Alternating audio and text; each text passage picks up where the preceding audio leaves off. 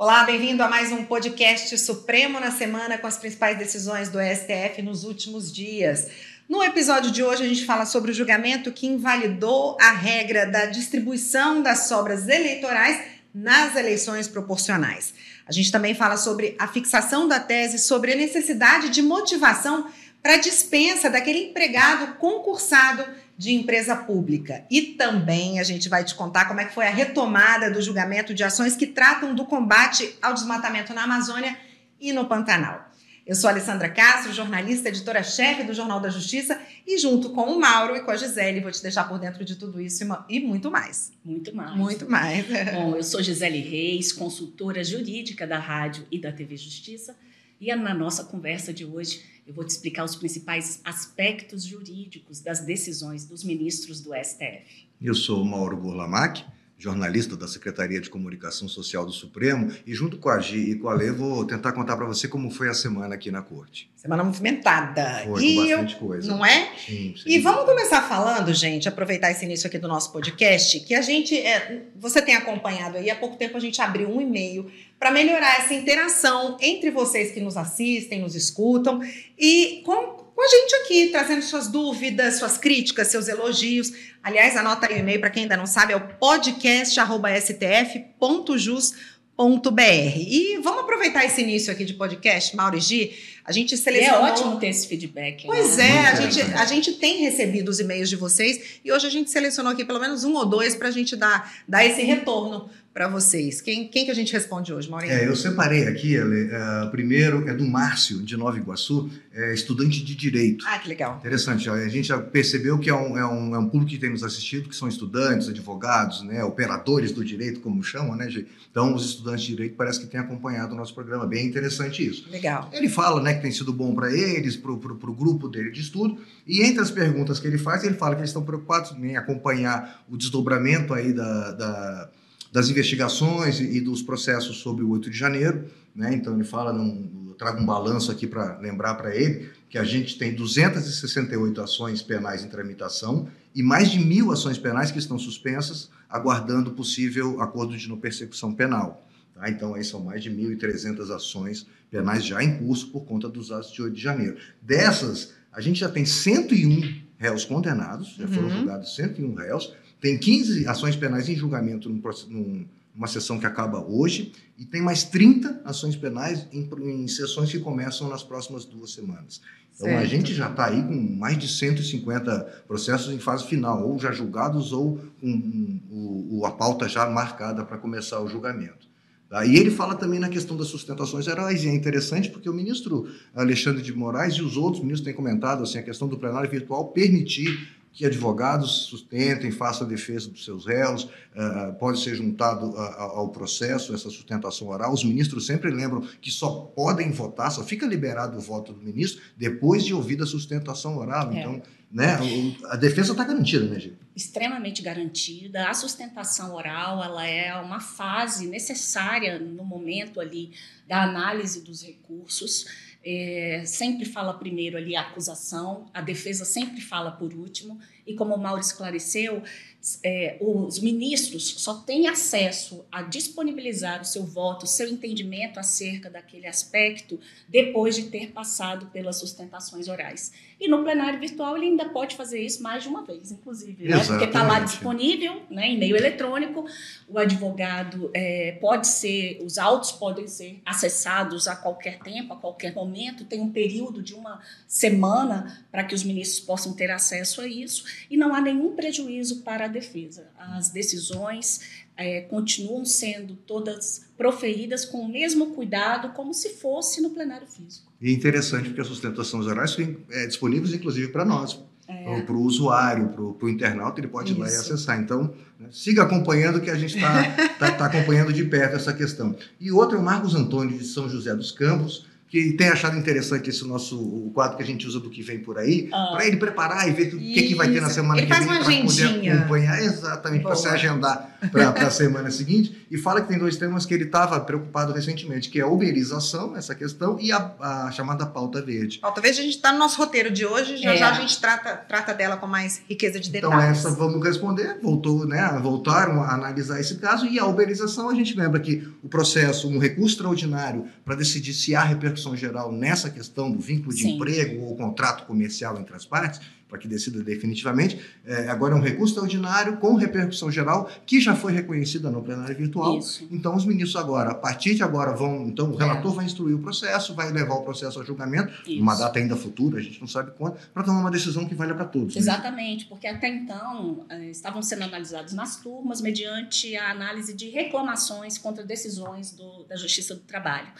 A partir do momento em que se seleciona um recurso extraordinário e se atribui a ele uma repercussão geral, aquela decisão, ao invés de serem tomadas diversas decisões sobre o mesmo assunto, uma única decisão vai consolidar o entendimento do Supremo Tribunal Federal acerca desse assunto e a partir daí, todos os demais processos nas instâncias inferiores serão resolvidos é, através Com dessa- base nessa com decisão. base nessa decisão.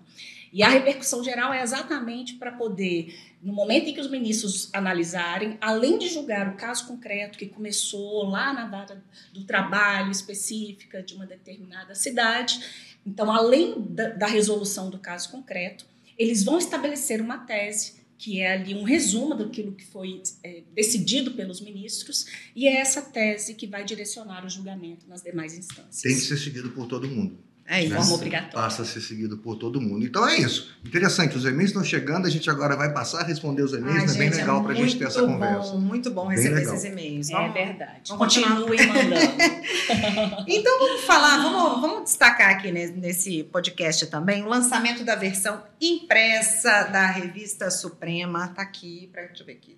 Acho que ele consegue botar essa edição impressa. O download já estava disponível, acho que desde o final do ano, o início desse ano, para ser baixado na internet. Já tem o QR Aliás, Code, o né? QR Code aí na sua tela, para quem acompanha a gente pelo YouTube, a gente deixa. Você pode apontar o celular, eu acho que com facilidade você tem acesso, baixa o download. A novidade é que agora a revista, a, a- a edição impressa também está disponível. versão, é né? mais uma versão, está disponível também para quem tem interesse.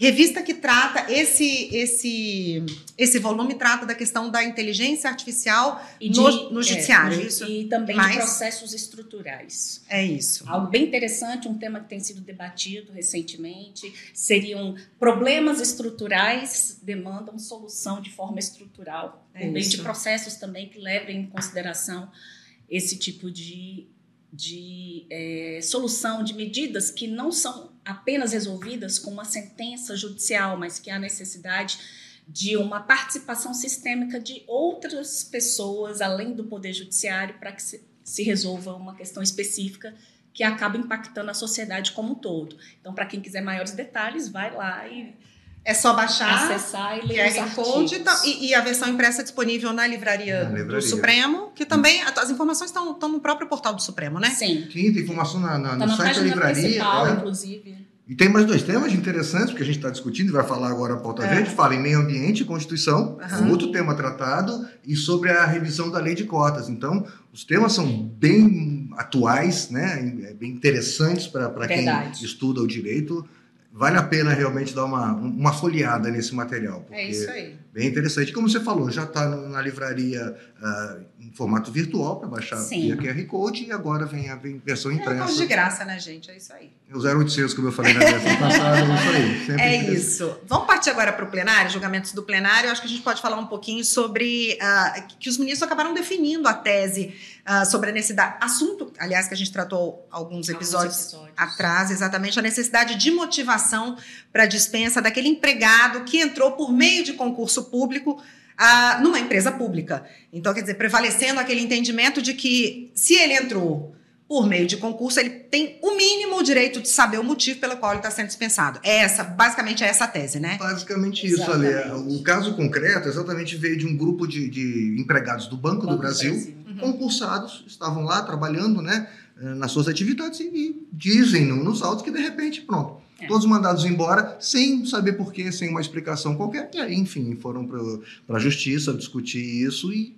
o caso chegou aqui ao Supremo. Sim. E aí, o um entendimento que já tinha sido definido na sessão anterior, né, que concursou, fez concurso para entrar para sair pelo menos uma motivação é, na saída sem justa causa, né? A gente vai explicar com por isso. Quer dizer, justa causa, já existem as motivações Exatamente. que estão na lei lá. Cometer algum tipo de, de, né, de infração, alguma uhum. coisa. Agora, para o empregador mandar embora sem justa causa, tem que dar uma explicação. É, a explicação deve acontecer em qualquer tipo de dispensa, seja ela na justa causa, que já é natural do próprio procedimento de dispensa, que você tem que justificar o motivo, né, dentre aquelas hipóteses previstas na legislação trabalhista, isso aí já está dentro do próprio instituto, e é, as outras dispensas, ainda que não esteja baseada na justa causa trabalhista, hum. também precisa ser motivada. Exatamente por quê? Porque empresas públicas e sociedades de economia mista, né, as chamadas empresas estatais, elas também têm um interesse público, são regidas ali tem um regime híbrido, ou seja, aquele empregado ele está submetido à CLT, a regras trabalhistas, mas há também aí a admissão desse empregado por concurso público, que é algo característico do serviço público, daquele servidor né, estatutário. Então você tem uma mistura aí de sistemas, do público e do privado. E o que, se, o que prevaleceu foi exatamente nesse sentido. Olha, se há essa formalidade para o ingresso na função pública, é preciso também que haja um ato formal no sentido de dizer o motivo pelo qual ele está sendo dispensado. O motivo pode ser redução de custos, o motivo pode ser é, ele não está ali sendo. É, aquele, aquele cargo não se faz mais necessário, ou de repente até mesmo uma ausência de desempenho na forma como deveria né, é, estar correspondendo àquele empregado, enfim. Seja qual for o motivo, tem que ter essa justificativa, essa motivação. Não há necessidade de abertura de um processo administrativo. É isso é isso muito é importante, importante é. porque não é para ter aquela formalidade toda como se tem no servidor público, que só pode ser é, exonerado do serviço público mediante um PAD, né?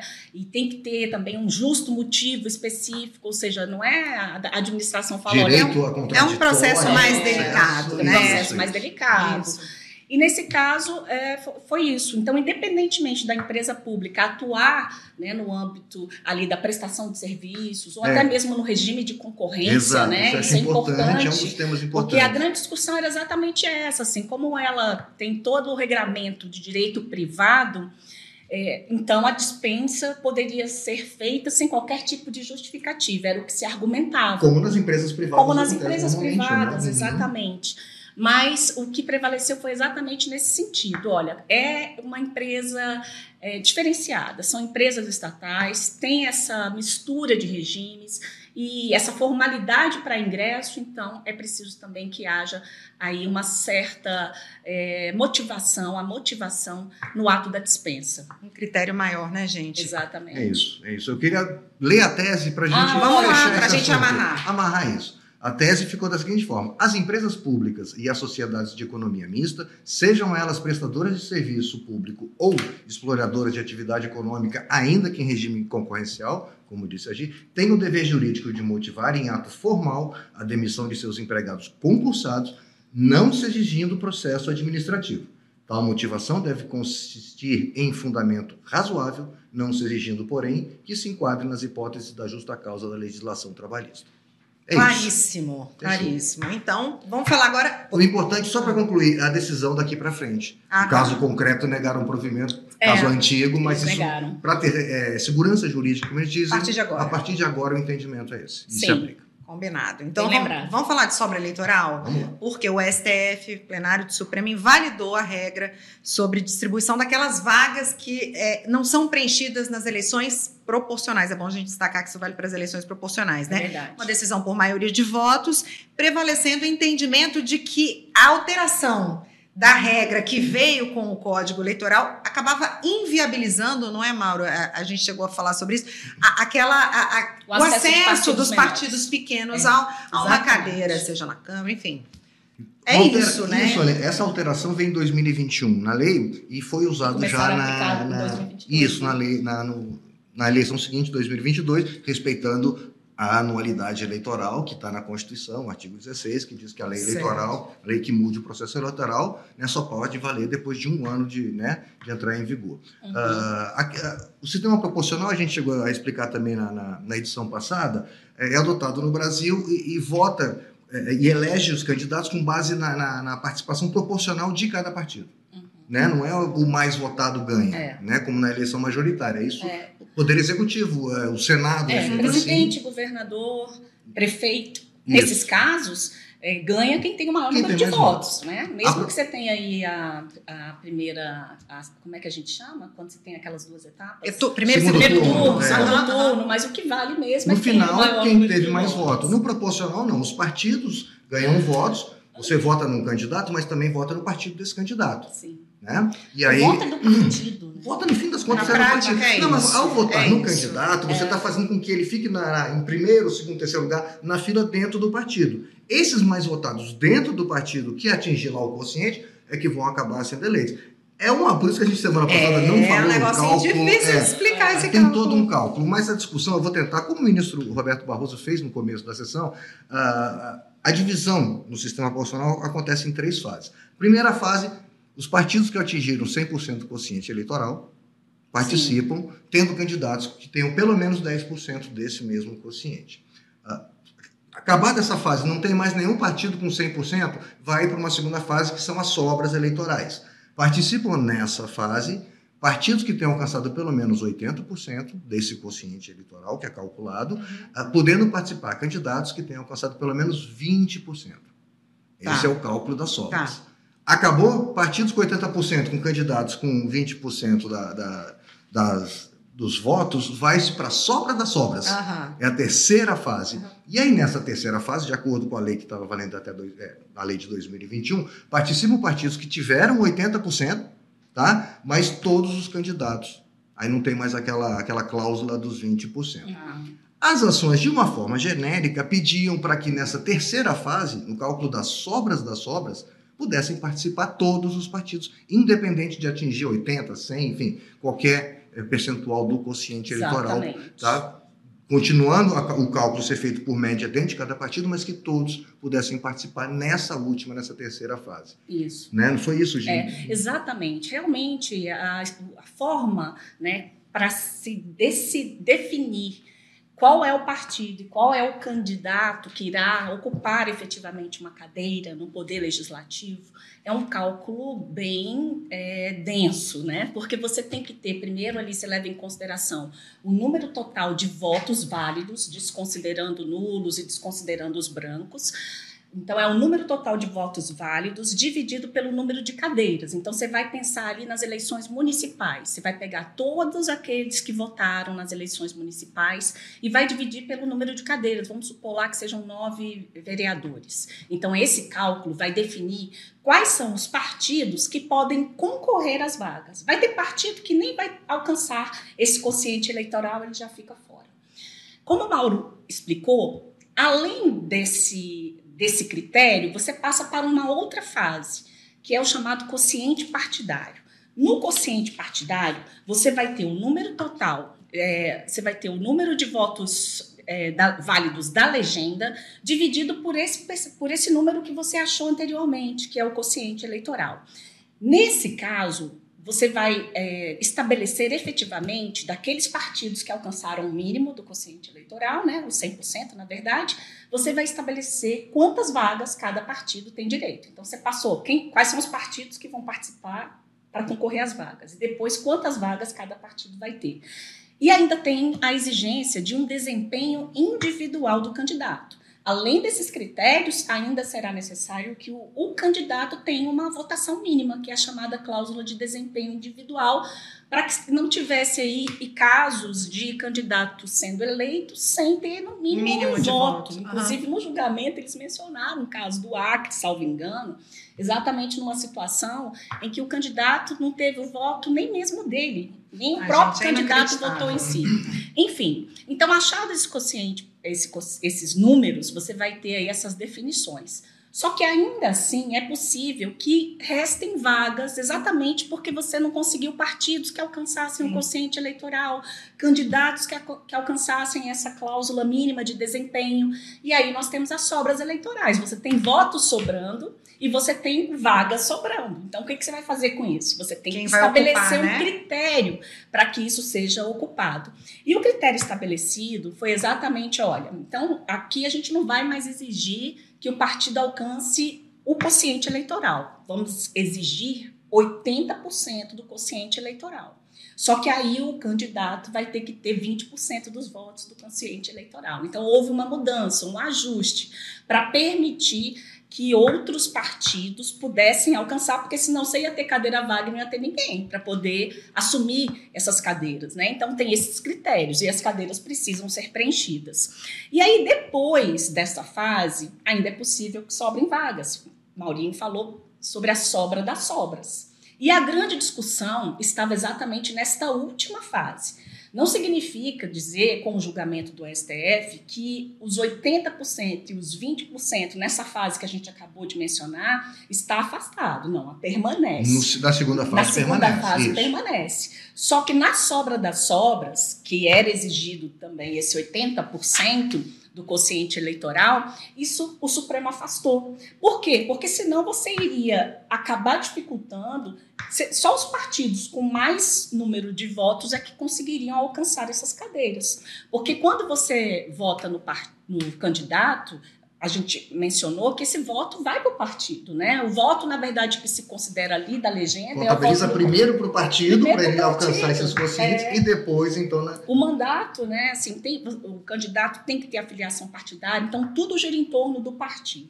E a ideia do sistema proporcional é exatamente assim ter condições também de que a sociedade seja representada por partidos mais representativos, sem dúvida, e por candidatos que acabaram tendo maior expressividade. E aí você, com essa regra que foi introduzida em 2021, qual é, foi o problema? Você tinha ali situações de candidatos muito votados, que o partido não tinha alcançado o quociente eleitoral, ou seja, o partido pequeno não conseguiu ali o número de votos, o candidato teve uma votação super expressiva, e aí quem acabava assumindo era um candidato de um partido maior, porque ele ganhou muitos votos de vários candidatos. O partido conseguiu alcançar o conseguiu alcançar o quociente eleitoral, uhum. exatamente, ainda que o, aquele candidato que acabou assumindo a vaga tenha recebido um número de votos inferiores. É, eles citaram, os ministros citam durante o julgamento o caso em que é. o candidato que acabou sendo eleito tinha 20 mil votos e o que ficou de fora tinha 50 mil. Exatamente. Dizer, a, a soberania popular, e aí vem o argumento dos ministros ao afastarem isso,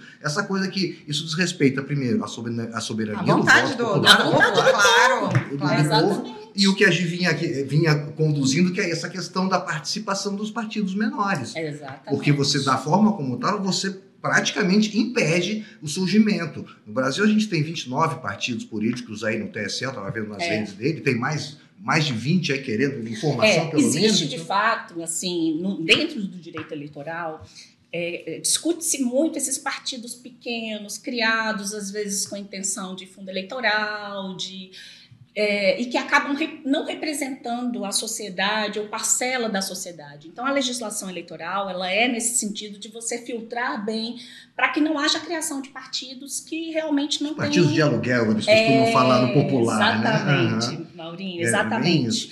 então é isso. Aí o Supremo o que, que ele fez? Ele derrubou aquela cláusula de desempenho dupla, 80% partido, 20% candidato na última fase da distribuição tá. das cadeiras. Isso permite que nessa fase final né, já passou por todas aquelas outras, todos os partidos, todos os partidos que podem que concorrer. Voto. E aquele que for mais votado, dentro dos partidos, aquele que for mais votado é que vai efetivamente e assumir a vaga. Uma outra corrente, o resultado por maioria, é claro, uma outra corrente entendeu que não, que essa é uma opção legítima do legislador, né, escolher essa forma de distribuição das cadeiras e que não, não teria havido desrespeito à Constituição, mas ficou vencido nesse ponto. Tá. Tinha um outro artigo, né, Gi? o artigo 111, que aí esse até a maioria foi um pouco maior, porque É, esse, você tem a esse- redação dele aí? ele dizia que Ah, não havendo partidos que alcançaram 100% do quociente eleitoral, serão eleitos os candidatos mais votados. Isso a gente começou explicando aqui. Isso é eleição majoritária. Uhum. Isso você acabou com o sistema proporcional. Se É, você disser, olha, exatamente. são, votados, são eleitos os mais votados, É como se você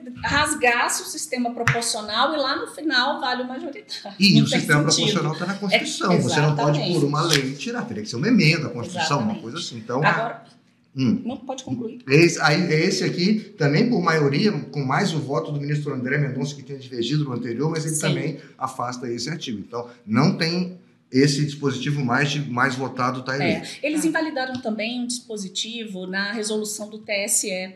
Salvo engano, foi o artigo 13 da resolução do TSE, que é de 2022, e um ponto muito importante nesse julgamento, porque havia ali sete deputados, né, sete parlamentares, que estavam ali, é, a depender da decisão do Supremo e do entendimento, poderia haver uma mudança na Câmara.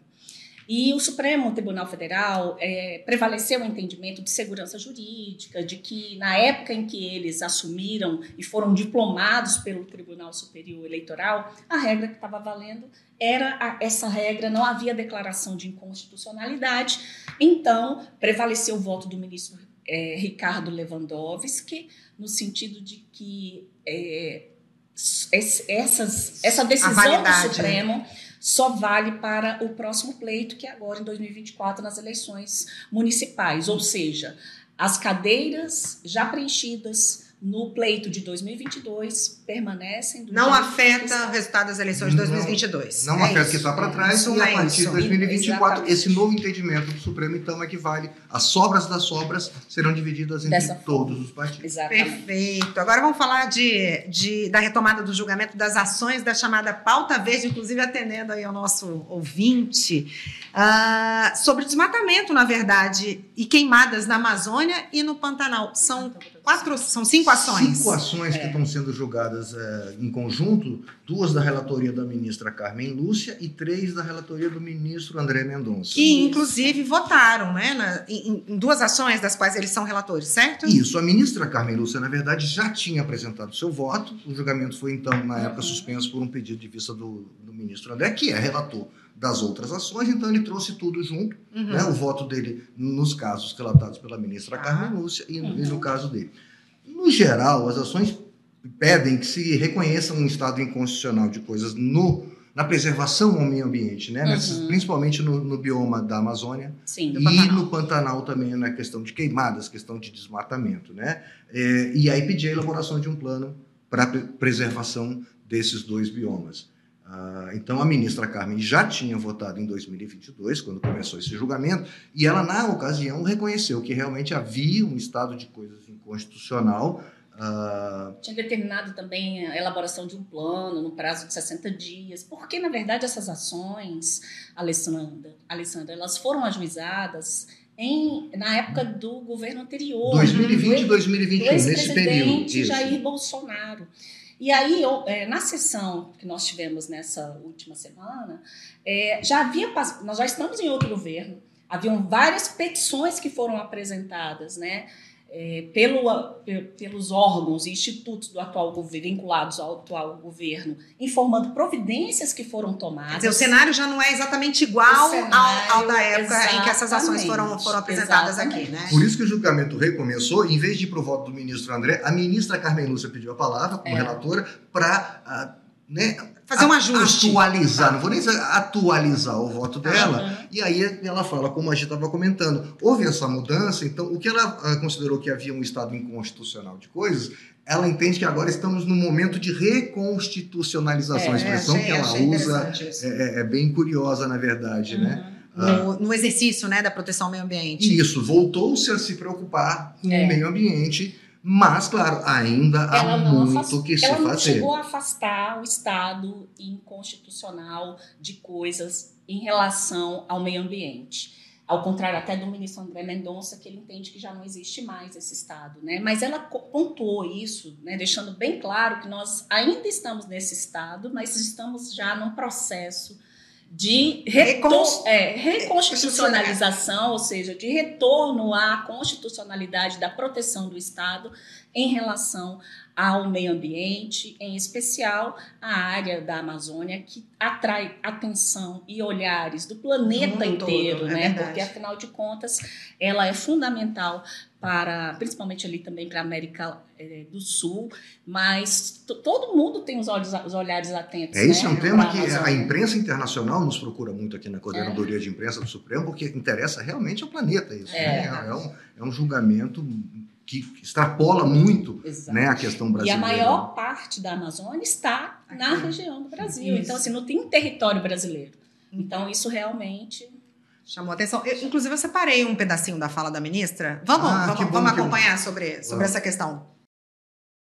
Portanto, o reajuste, presidente, é basicamente para reconhecer a reconstitucionalização, uma vez que era constitucional, nós reconhecemos estado de coisa inconstitucional, ou eu propunha isso, e há realmente uma retomada de, de todas as providências. Entretanto, não me parece que elas tenham sido suficientes para vencer um momento de transição para o que eu espero seja mesmo a reconstitucionalização plena da questão ambiental pelo naquilo que diga respeito ao Estado brasileiro, ou seja, basicamente aos órgãos e, e entidades vinculadas à questão ambiental do Poder Executivo.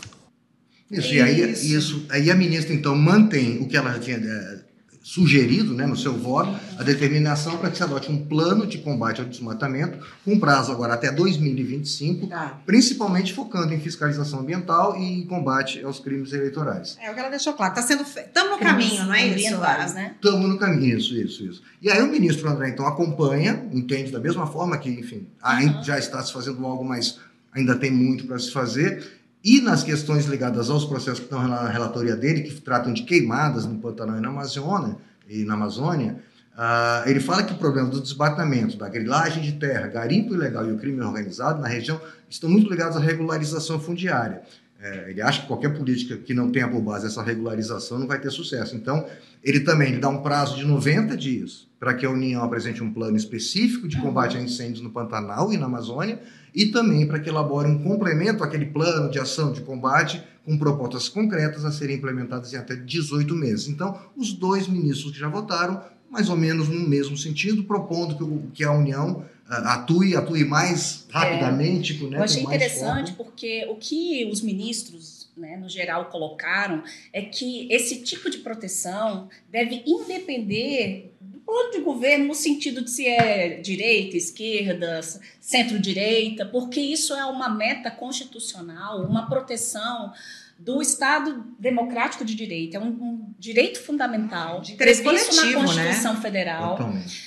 De, é, todos têm direito ao meio ambiente, tem essa, esse olhar internacional também acerca da Amazônia, e é preciso que o Estado é, tenha isso como meta de Estado e não meta não de, de, governo, perfeito, entendeu? Perfeito. E, não, e não meta de governo. Então, a ideia é realmente que tenham relatórios, que haja plano de ação, que o CNJ acompanhe essas, esses planos de ações que forem implementados. Realmente houve uma extensão do prazo, ela tinha dado um prazo menor, agora ela estendeu esse prazo para 2025. É, alguns prazos do ministro André, André Mendonça, ele coloca para algumas situações prazo de 60 dias, para outro prazo de 90 dias. O voto, eles, eles têm assim diversas determinações, inclusive é, obrigando outros órgãos né, do poder do poder executivo no sentido de que eles tomem a adoção das providências necessárias, até mesmo indiquem o orçamento né, que vai ser de fato implementado sem é, desproteger os demais biomas da região, como o Cerrado também. Então, assim, a gente viu que o voto né, ali das, da, dessas ações, é claro, tem a questão do desmatamento da Amazônia, tem a questão da, do das queimadas no Pantanal Mato Grossense, mas envolvem o meio ambiente como um todo. Você vê no voto do ministro André Mendonça considerações que ele faz, não só para essa região específica, né, mas para a proteção do meio ambiente. E ele realmente pontuou essa questão é, muito bem lembrada em relação à, à, regularização fundiária. Preciso que se tenha cadastro para saber quais são as áreas que efetivamente estão na mão do agronegócio?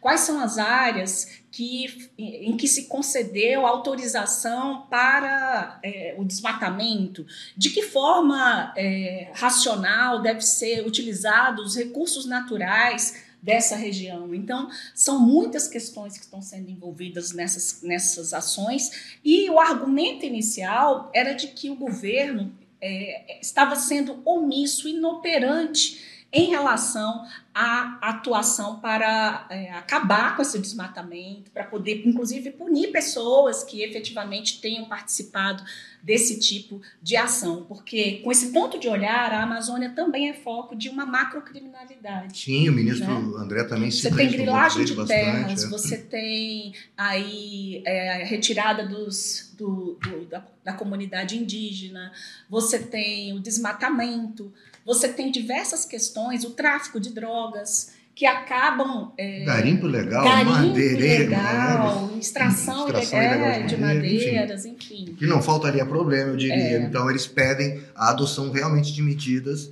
Entendem que está vendo que houve uma melhora, mas que ainda tem é. muito que se fazer. O ministro André tem sido muita questão de até de dados. Assim, existem poucos dados confiáveis, sérios, para você saber como é, é agora, de regularização de tudo. Então, e a previsão, ah, perdão, a previ previsão para finalização desse julgamento? Ah? Finalização eu não vou te falar, é, porque o voto do ministro André foi bem longo, muito, ah, é, né? Sim, só para lembrar é, também, ó, nas duas ações da ministra Carmen Lúcia, havia o pedido de vista do ministro André Mendonça, então a gente tem o voto da Carmen Lúcia e o voto do ministro André Mendonça. Nas ações do ministro André Mendonça, ele votou e depois os demais ministros vão começar a proferir os seus votos, né? E aí eu acredito que todos os ministros vão votar depois, em relação a esse conjunto, esse de, ações de ações que acabam aí se interligando por uma questão é, de região e de meio ambiente e de interesses em comum. Então, respondendo ao que você comentou, o final não sabemos, mas o retorno, o ministro Luiz Roberto Barroso prevê para o dia 13 de março e aí votando o ministro Flávio Dino, primeiro a votar agora. Sim, então 13 de março, sem ser a próxima semana, outra. É. Então a gente trata disso na outra semana. É. Nesse episódio aqui que a gente já está finalizando, chegou a hora que o nosso também, o nosso outro querido ouvinte fala que é importante para ele. É importante sim, que é o famoso que vem por aí a nossa agenda. E eu começo essa agenda, já que o assunto a gente está falando aqui de meio ambiente, vou, vou nessa toada, inclusive também falando do ministro André Mendonça, que ele marcou para a semana que vem, próxima terça-feira, dia 5, uma nova audiência de conciliação sobre aquela questão da pesca profissional em Mato Grosso. Isso porque o governo do estado apresentou uh, propostas de alteração na legislação numa audiência que ocorreu, acho que no fim de janeiro. E, e o ministro considerou que as partes tiveram tempo suficiente para analisar essas propostas e agora ele marcou essa nova audiência para a próxima terça-feira uhum. para que se realmente haja uma tentativa de, de acordo, de consenso sobre essa questão. Essa é, é, é a minha contribuição para essa agenda da semana que vem. Agora vamos falar de pauta. É, Quarta-feira, então, né, já, já, já divulgado, volta o tema da descriminalização das drogas Sim. ou da maconha, uhum. como tem se encaminhado o julgamento, uhum. né? Sim. Já, vota, já há votos aí, cinco votos, né, tratando sempre da questão da maconha, excluindo uh, outras, outros tipos. outros, tipos. de drogas, né? Então, não, tema bastante esperado também, é. nos procurou muito sempre para acompanhar, para saber continuidade como volta. do julgamento, né, já deu bastante, bastante discussão entre os ministros, posicionamentos divergentes, números aí foram apresentados pelo ministro Alexandre de Moraes, enfim, utilizando inclusive um setor do Supremo Tribunal Federal que fica responsável para dar esse suporte para os ministros em relação a dados estatísticos e econômicos em relação a questões que são demandadas, né? Então é um processo realmente bastante aguardado. Isso para quarta-feira. Isso para quarta-feira. A discussão é muito interessante porque a norma diz que é crime punível com penas alternativas portar droga para consumo pessoal. É. E num outro artigo diz que o tráfico é, é crime é, é, punível com penas de 5 a 15 anos. Só que a lei não fala qual é a diferença entre o porte e o tráfico. Né? Então, o que os ministros estão tentando dizer, estão tentando chegar à conclusão assim: olha, é, porte deve se descriminalizar, não se deve considerar. Agora, o que é, que é porte? Qual é a quantidade? Como é, que você uhum. diferencia? Né? Então, Outro ponto importante discussão... é que houve um processo ao longo da história é, quanto a contra a criminalidade nesse aspecto envolvendo drogas, se tinha antes, o usuário era punido com pena de prisão.